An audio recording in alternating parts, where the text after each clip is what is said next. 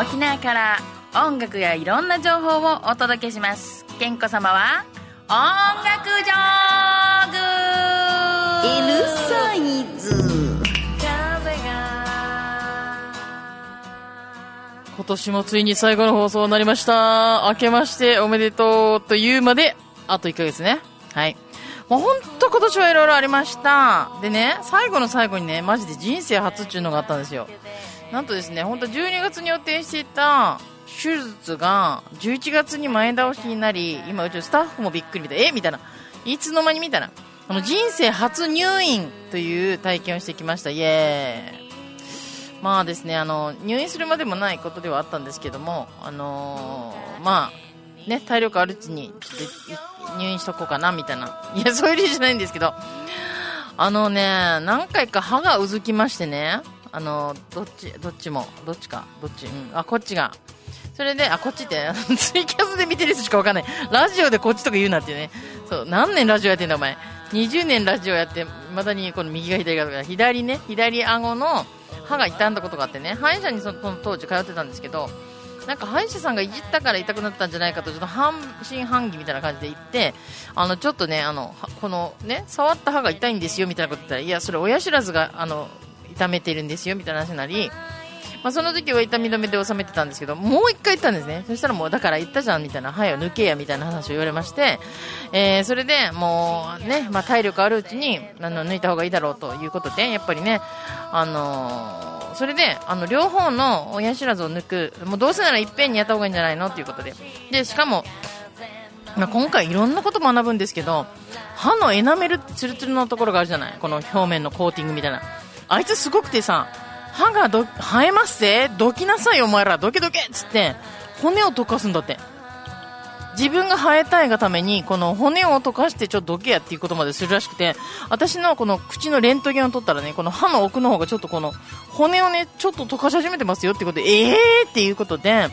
それで骨を触るかも神経触るかもっていうことで、じゃあもういやいやもういやいやもう、あの、まずね、この、治療してる音も嫌なんですよ。入院とか外院とか。あと、あ、失敗したとか、口なんか言われたら嫌じゃないだからもう寝ているうちに終わらせてくれっていうことで、それで、実は2泊3日の入院を流大病院で入院してきました。歯を抜いてきました。これがまた運命の出会いがあってですよ。だ独身男子と運命との出会いだったらいいんですけど、独身、独身かな？あの、女性の方との運命の出会いだったんですけど、一回その、ね、見てもらいに、流大病院に紹介状を持って行ったら、あの、女性の方に見てもらったんですけど、いや、あの、その時ってほら、口あん開いて、目閉じてるから、別にそのお医者さんの顔とかあんまり見ないじゃないですか。しかもお医者さんもマスクしてるしね。そしたらさ、パッて見たらね、袖見たら、袖に北大東島のロゴが入ってたんですよ。え？っつって、顔をその時初めて見て、え、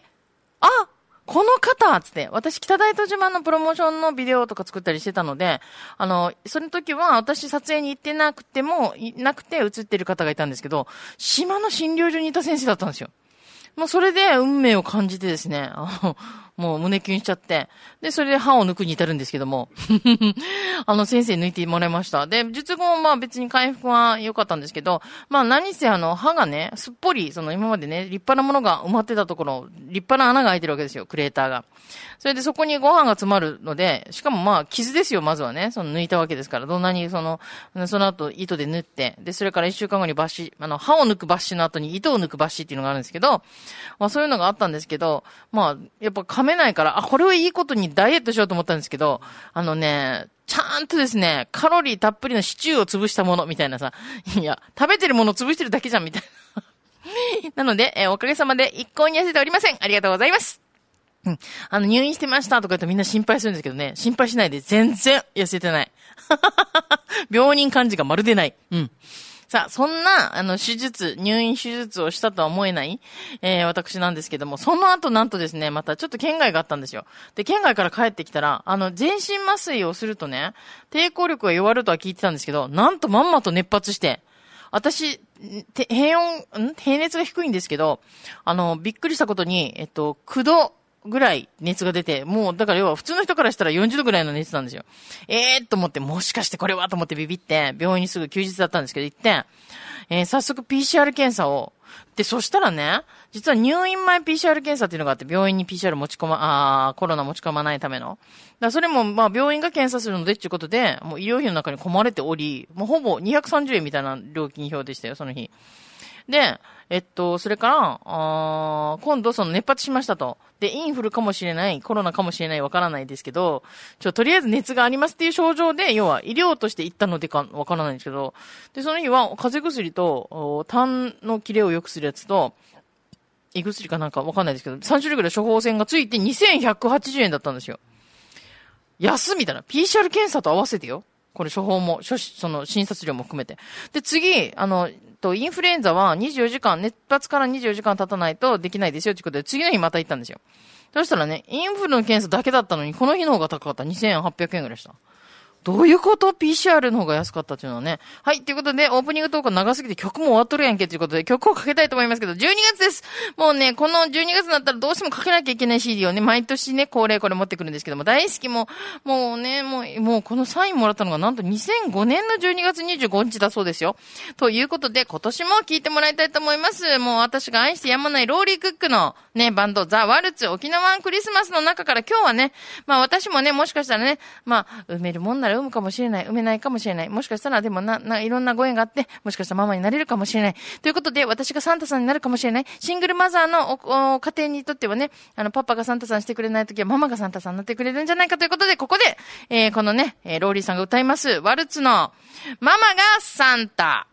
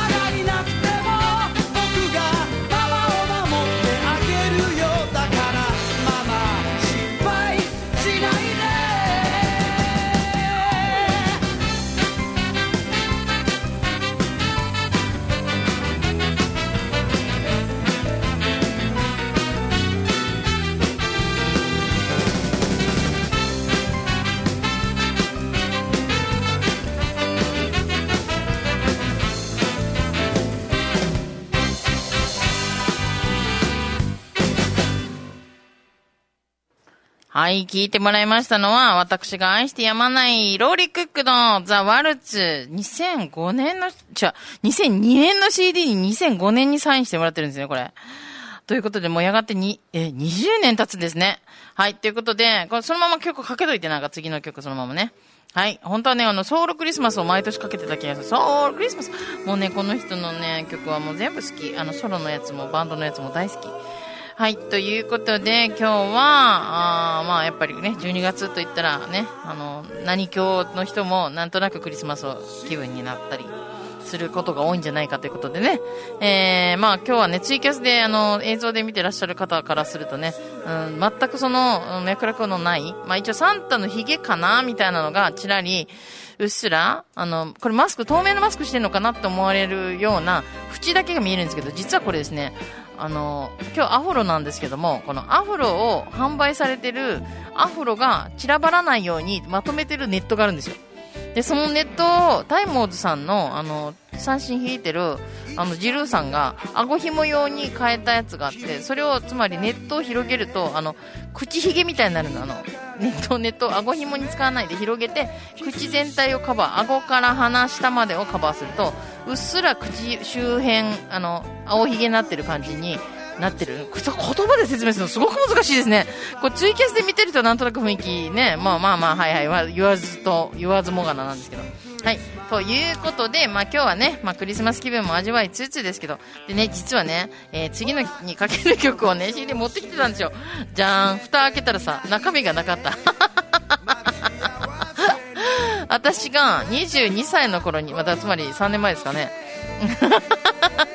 撮った CD の中で、あのね、ちょ、もう自分で歌いますよ、じゃあ、それ。あの、歌詞カード見ながら歌ってみようかな。あのね、クリスマスソングがあったんですよ。しかも、クリスマスソングって、ほら、ツリーがとか、なんかこう、サンタがとか、いろんな言葉。で、その、今回このローリーさんの CD にも、その、ママがサンタとかね、タイトル見ただけでも、まあね、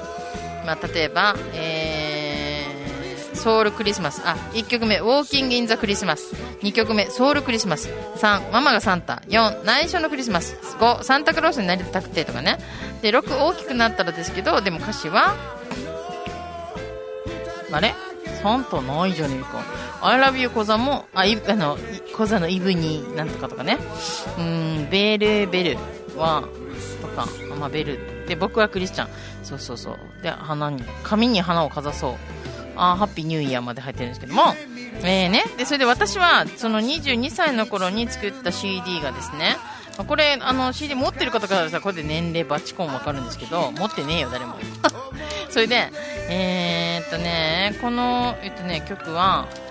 あの、クリスマスらしい言葉を使わずにクリスマスソングを書いたっていう代物なんですよ。で、タイトルがね、成功到底ですよ。あの気圧配置？冬の気圧配置。つまり冬っていうのを、この気圧配置ですね。冷たい風耳にしみる頃、今年も慌ただしくなる街、かじかむ指、凍える頬を缶コーヒーで温めて歩く。大通りの木々も着飾って誇らしげに、隣のドアもリースつけたまま笑う。ここでかろうじてリースっていうのが出るんですけど、もしかしたらこれね、あの、レンタリースかもしれないじゃないですか。リースつけたままって。ね、なんか金利とかついてるのかなみたいなね。嬉しい顔が集まってくるよ。あっちからこっちから美味しい匂い。氷のような透明の風の中、雲の隙間から月が顔出したら、混み合う人の流れに逆らって、明日が来る前に会いに行こう。今日までに言ったたくさんのありがとうと、こぼれたままにしておいた昨日に。懐かしい人が帰ってくるよ。ただいいうちで待ってたら待ち遠しくて、ちょっとだけ我慢してテレビ消して、マフラーを巻いてから表に出るよ。こっからサビね。ちょっと曲切ってもらっていいですか？玄関にポインセチアでお出迎え。つま先で地球とつながって。暖かい手のひらに包まれた夜と、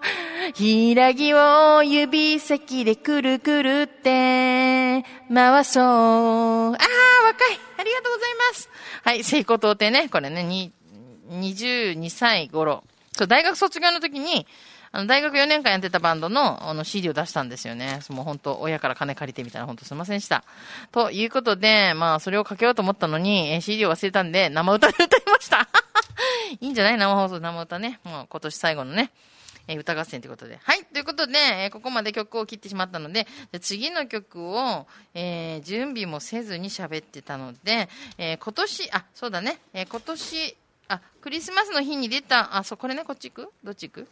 こっち行っちゃう。あ、と思ったんですけど、曲変えていい？あのー、えっとね、どれがいいかな？どれがいいかな？どれがいいかな？えー、それじゃあですね、やっぱり、あの、クリスマスとかね、こう、二人で過ごすことが多くなったりする、あの、いい季節なんじゃないかなと思いましたらですね、東俊太郎くんが書いたこの曲いきたいなと思います。えっとね、何曲目やねんっていうね。7曲目の、二人の世界、あの、ザ・ホルキーズの曲をかけたいと思います。二人の世界。はい、聞いてもらいましたのは、ザ・ホルキーズの、えー二人の世界でした。ドラムのしゅんちゃんが歌ってるんですけども、もうね、この2019年、2020年、まあ、私の中のレコード大賞はホルキーズにあげたいなっていうぐらいね、あのーは、20歳と22歳の4人組でね、こんなハーモニーもすごくいいし、あの、あるね、えっ、と、インストアでライブした時、あの、PA が飛んでっていう話したかな ?PA が最後の一曲で飛んで、えちょっとね、どうしようどうしようどうしようってしたんですけど、その、数十秒後には、よし生歌でやろうっつって、あの、そこ吹き抜けのホールになってるんですけど、お客さんがその前にわーってこう腰掛けに座ってるんですけど、それをなんかもう皆さん生歌で歌って、しかも選曲がですよ、20歳と22歳のバンドがですよ、加山雄三歌ったんですよ。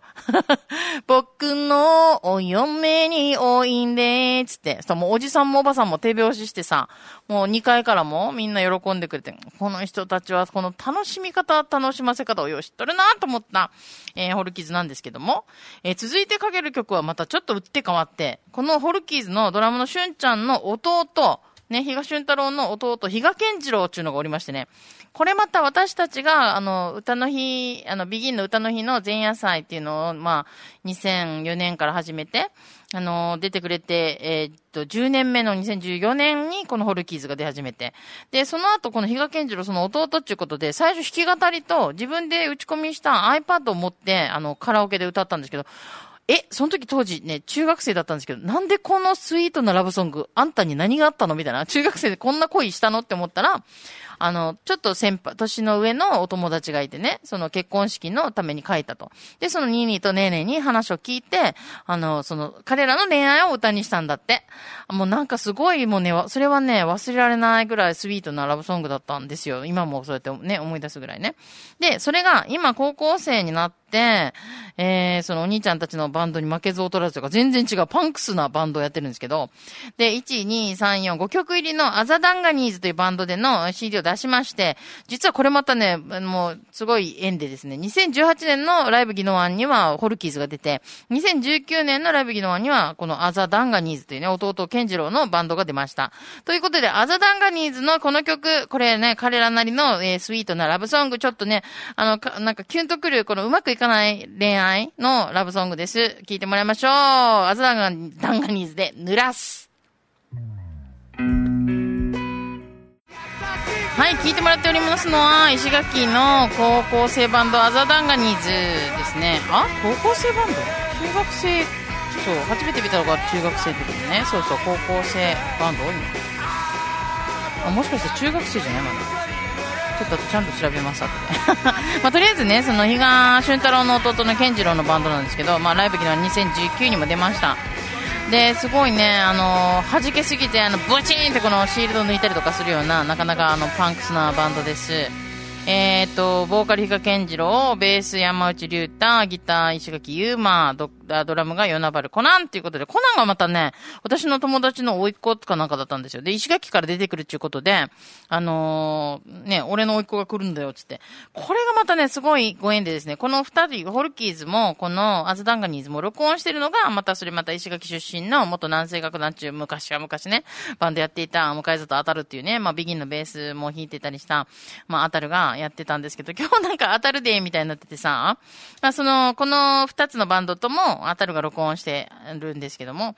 で、その、当たると出会ったきっかけっていうのが、実は、クラップハンズの1枚目に入ってるラブ、ラブマシンガンっていうバンドね、これサークルの先輩だったんですけども、そのドラムが、えっと、大浜智樹っていう先 輩だけど、智樹智樹って呼び捨てしますけど、あの、智樹が石垣の出身で、で、智樹が、おい、健康落ちて、あの、今度ね、自分の友達のバンドが来るから、那覇に来るから、なんか手伝ってってくれって言われて、行ってみたのが南水楽団で、なんだこのプロフェッショナルバンドと思って。で、その南西楽団と一緒に東京に一緒に、あの、行った。なぜ、なぜそこまでしたんだろうね。ラブマシンガンとも浜松のコンテストの時自腹でついててて CD を、ね、完売してきた気がします。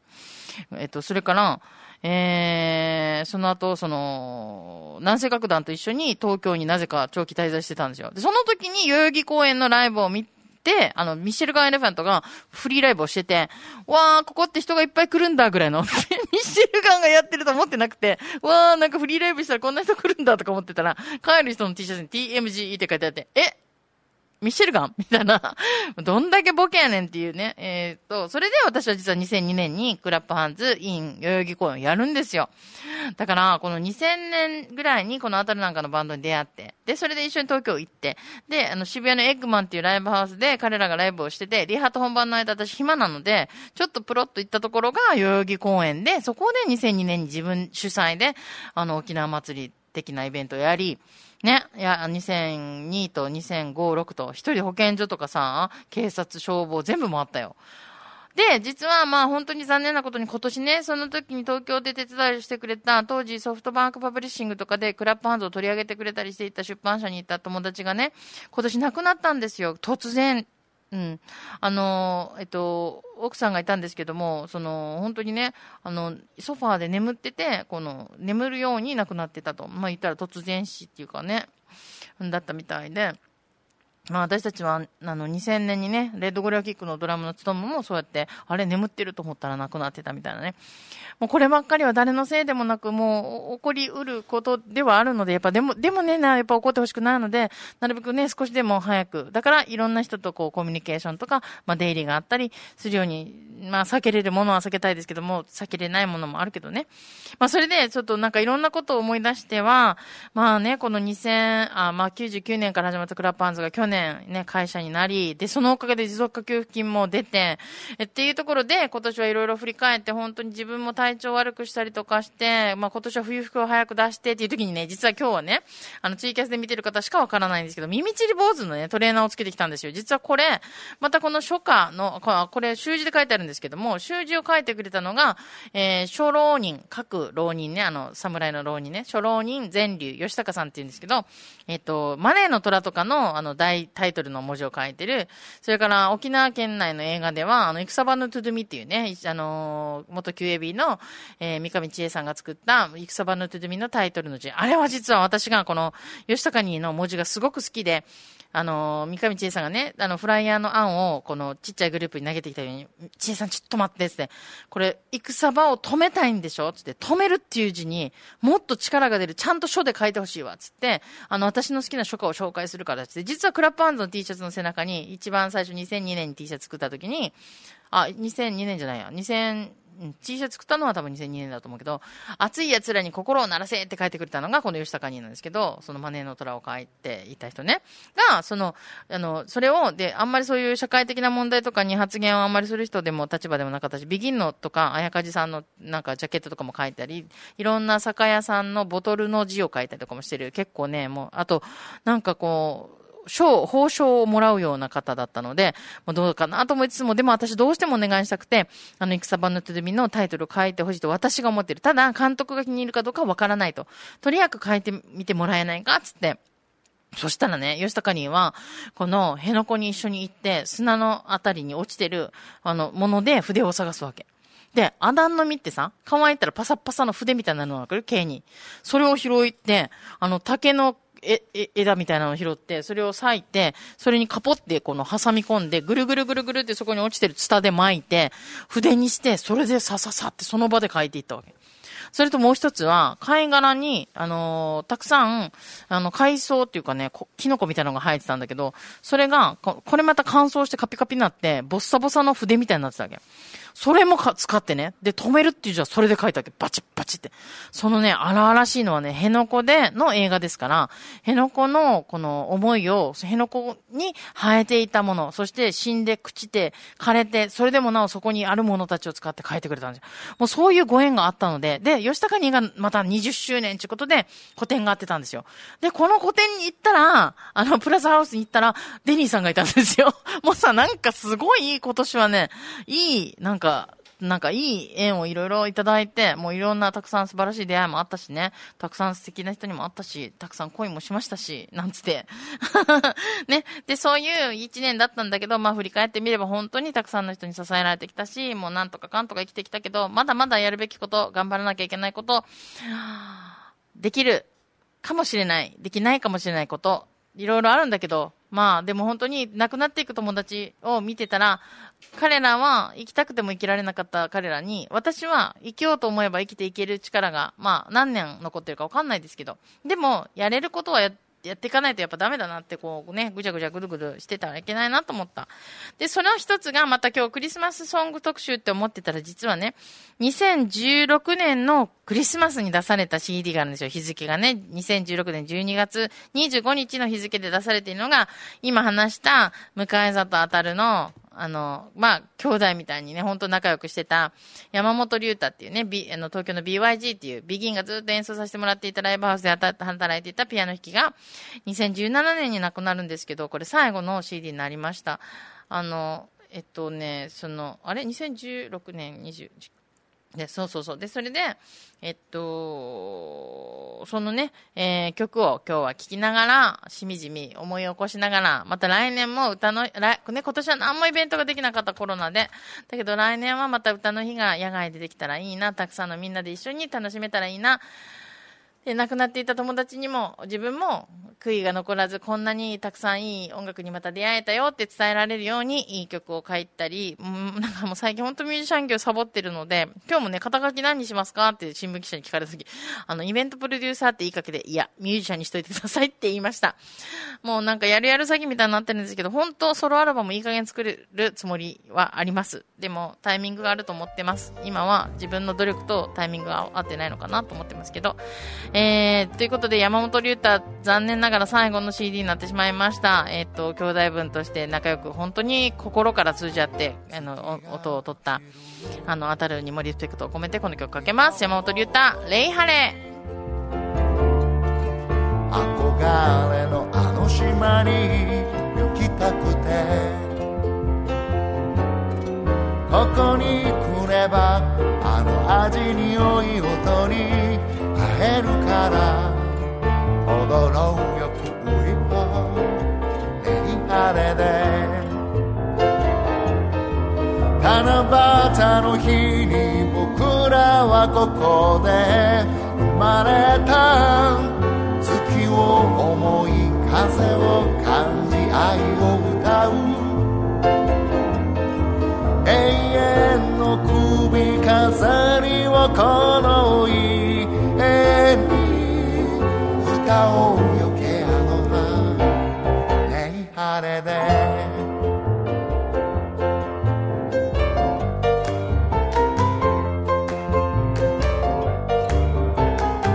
赤いドリンクチェッ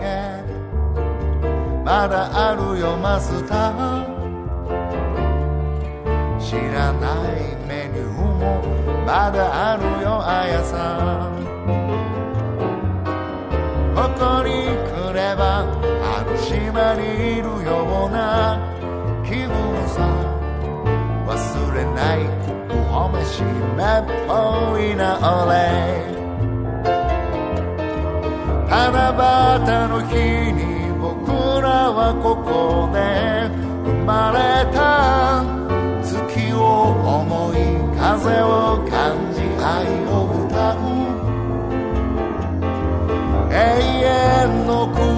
飾りをこの家に歌おうよケアの葉レイハレで踊ろうよクイパレイハレで。忘れレイ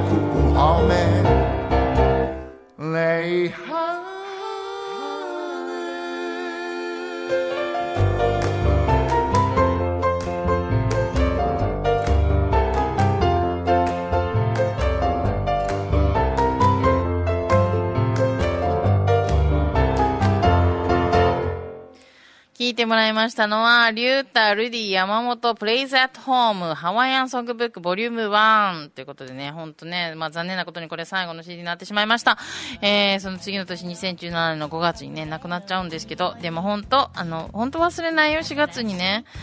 3月までぎっちり仕事だったわけ。もうだから私本当ね、会社員だったのを辞めて、辞めてっていうかまあもうあの引退してっていうか。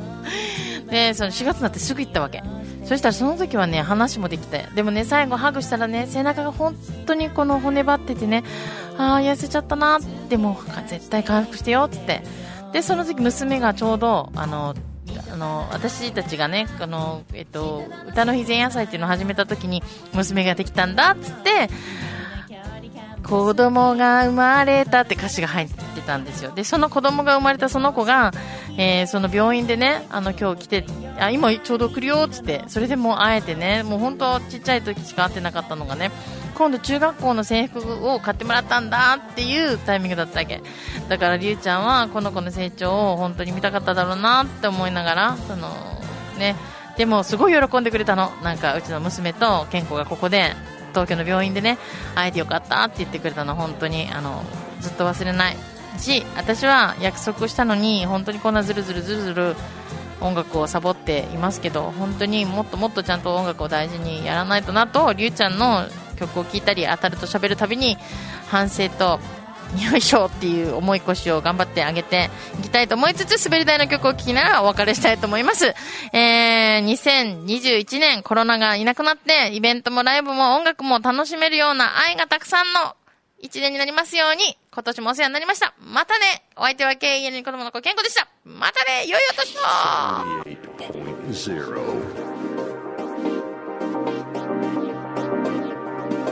FM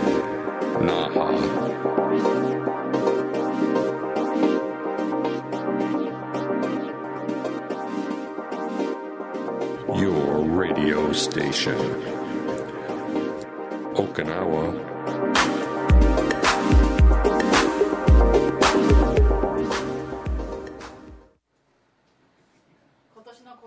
オンラインで行います。12月の5日がトークセッション。12月の12日土曜日が、あの、8時から小鳥フェスオンライン行います。詳しくは小鳥フェスで調べてツイッターとかフェイスブックあります。ぜひご覧ください。またね。なんて？それでは、コートリフェスでまたお会いしましょう。良いお年を。よ